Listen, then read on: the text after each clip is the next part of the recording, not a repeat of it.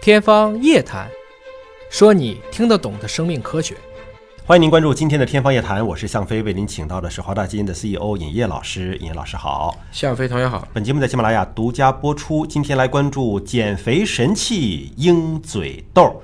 哎呀，这夏天啊，衣服越穿越少，很多人就开始发愁了。我怎么就冬天吃那么多，没把肥减下来呢？啊，那么想减肥的朋友们，鹰嘴豆来了解一下啊。这被称为是豆中之王，因为它呢碳水含量很低，蛋白质含量又比较高，所以一度被推崇为新一代的减肥神器。很多这个健身会所也在推荐这个鹰嘴豆啊。那我们今天来关注的是，就在二零一九年的四月二十九号，由国际半干旱地区热带作物研究所和华大基因等单位合作完成了迄今最大规模的鹰嘴豆群体重测序研究成果，发表在了《Nature Genetics》杂志上。那么，请尹老师给我们介绍一下鹰嘴豆。鹰嘴豆呢，实际上我们越来越多的高级的酒店的早餐里面都会有，那到底是啥啊呀？配着沙拉，这个名声非常多，在中国主要广西吃，啊，也叫鸡豆，不是腰果是吧？不是腰果。这个豆子上有一个尖儿，嗯这个尖儿很像一个鸟的嘴，所以叫鹰嘴豆。嚼起来呢，它不是很软，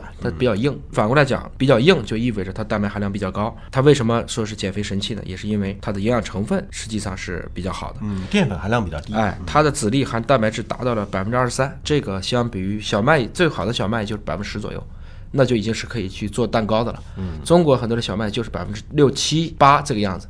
到大米这个蛋白质这个含量就可能更低一点，因为它很糯，你就想着越好入口的就越是糖，嗯啊，这个越不好嚼的越是蛋白，所以鹰嘴豆在很多的健身俱乐部里现在做的很多。鹰嘴豆啊，被称为是全球第三大食用的豆类啊，第一大是大豆，第二大是豌豆，然后鹰嘴豆排到第三。嗯啊，那么它的这种健康减肥已经被很多人呃认识到了，就开始渐渐的把它俘获过来来吃了啊。其实，在七千多年前，鹰嘴豆就开始被人类采集并且种植了，是还很有历史的一个豆子。对，它起源于西亚，嗯所以这样的一个豆子呢，在印度是很受欢迎的。因为知道印度都喜欢做饼嘛，嗯对很多的这个饼里面，他们也会用鹰嘴豆，嗯，把它也磨成粉啊。那我们在 Nature 发文章啊，这个研究鹰嘴豆主要是研究它哪方面的信息啊？因为印度的半干旱所啊，他们一直都会去做一些在这种干旱半干旱地区可以种植的作物。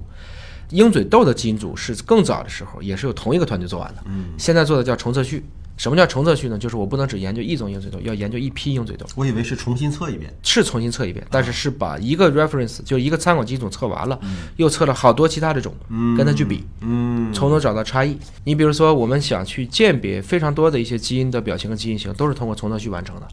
怎么去鉴别嗯野生稻和家养稻呢？也是通过这种重测序。对的啊，野生稻一定是长出来这个米粒啊，它一定是落粒的，对它要繁殖嘛。对而家养稻一定是流粒的，啊，所以理论上讲，各测一百个，看哪个基因不一样，被筛选的最厉害那个基因，很可能就是落粒或流粒的基因。嗯，它是这么来做的。那么我们今天做的这个就是四百二十九个鹰嘴豆，这样子每一个品种呢是发现有五兆左右的一个 SNP，就是单核苷酸多态性，最后画出了一棵鹰嘴豆的演化树。它把七个野生种群做成一个外群的对照，就这些人类不吃的跟它是亲戚，是野生的。就等于说小米的近亲，我就选狗尾巴草，这是鹰嘴豆的近亲。同时栽培种呢，它划出了四个亚群，等于说我们今天在世界上种的鹰嘴豆，基本上是由这四个亚群来构成的。四个亚群就等于说四个品种嘛，大概是这么来分的。鹰嘴豆到底经历了一个怎样的一个演化路径呢？首先，大家就会问这个豆子是怎么来的？豆科呢，实际上也是对人类非常有帮助的一个植物的一个科类。提供植物蛋白啊，对的，所以著名的植物学家瓦维洛夫呢曾经说过一个假说，他认为呢就是新月沃地就是在今天的中亚和地中海是鹰嘴豆的第一起源，同时在南亚还有埃塞俄比亚是第二起源，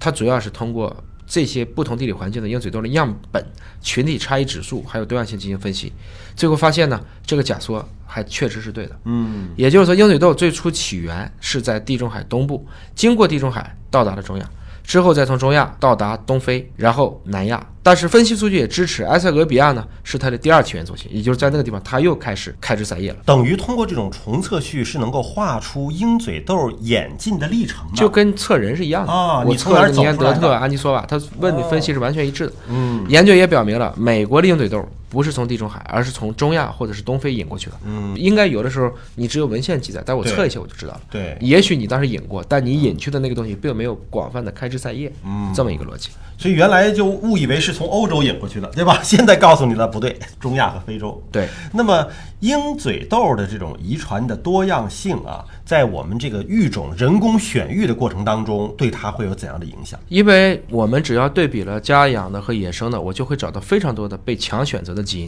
嗯那么野生种和这些地方品种再到育种品系，你会发现有好多的多样性，它就越来越少了。嗯，野生的最多，什么基因都有，我就是为了我能活下来。到了地方品种，我可能只选择其中一部分了。嗯到大规模的种植，那我可能只保留对人类最有益的形状，嗯以及你别死了就行。嗯，所以这个趋势呢，科学家很担心，这叫物种单极化。对就大家只种自己感兴趣的东西。而且只种对人类有益的物种，对对吧？所谓有益，就能吃、能喝、能穿，是这样子吧。那还有另外一个问题，你看我们人工选育的时候，有一些啊，它就抗病了。嗯，比如说野生的那个呃鹰嘴豆的这个种得了一个什么什么病，咵就泛滥了。然后哎人工种的这部分都有一个抗病基因，嗯，那这抗病基因从哪儿来的呢？抗病基因绝大部分来讲，我们不考虑转基因技术的话，都是在野生种里面带过来的。本来就有，本来就有啊，实际上你只是选好爹妈，我把那个抗病的基因嫁进来，嗯这个是很必要的。等于野生种里边儿可能有一个有抗病基因，九个没抗病基因，那对九个就出事儿了。对，那活下来那个，然后把它引到了人工选育的这个种里边来，我们叫分子愈合剧种，就要你那个抗病基因进来，这是一个很好的方式。其实也是一种人工的筛选。是我们知道了基因组以后的定向的分子聚合育种，嗯，就是以前我们说袁老先生做水稻，那就要碰，对但今天科学家可以算，嗯，我算出来应该怎么做，就是因为我们这次研究毕竟是在一九年新发布的一个文章，对未来的鹰嘴豆的一个育种会有什么指导意义呢？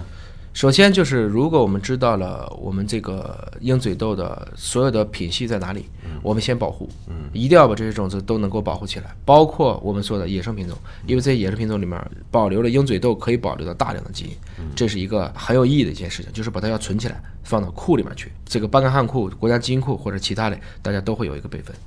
其次呢，我们也会越来越多的去搞清楚一些重要的一些性状。你比如说，它是班干汉研究所，那么耐热抗旱的基因到底是什么？哪一些是可以培养出有一些具备抗性的品种？比如说，我同样施撒一些农药或者是除草剂，我可以让目前的这个品系留下来，而其他的杂草可能会被去掉。还有一个呢，就是高产，或者说培养一些蛋白质含量更高的、有一些特殊性状的其他的豆子，这些应该说我们都有可能通过这样的方式来实现。这个项目呢，在鹰嘴豆群体重测序的研究当中啊，是迄今为止规模最大的一个研究了。通过对大量样本的测序，有数据的深度的分析和挖掘。那么这个项目的测序数据是存储在国家基因库生命大数据平台 CNGB DB 上。那么感兴趣的朋友也可以登录这个平台来进行查询和检索，或者呢，您是关注国家基因库大数据的微信公众号来了解更多的信息。感谢您的关注，下期节目时间我们再会。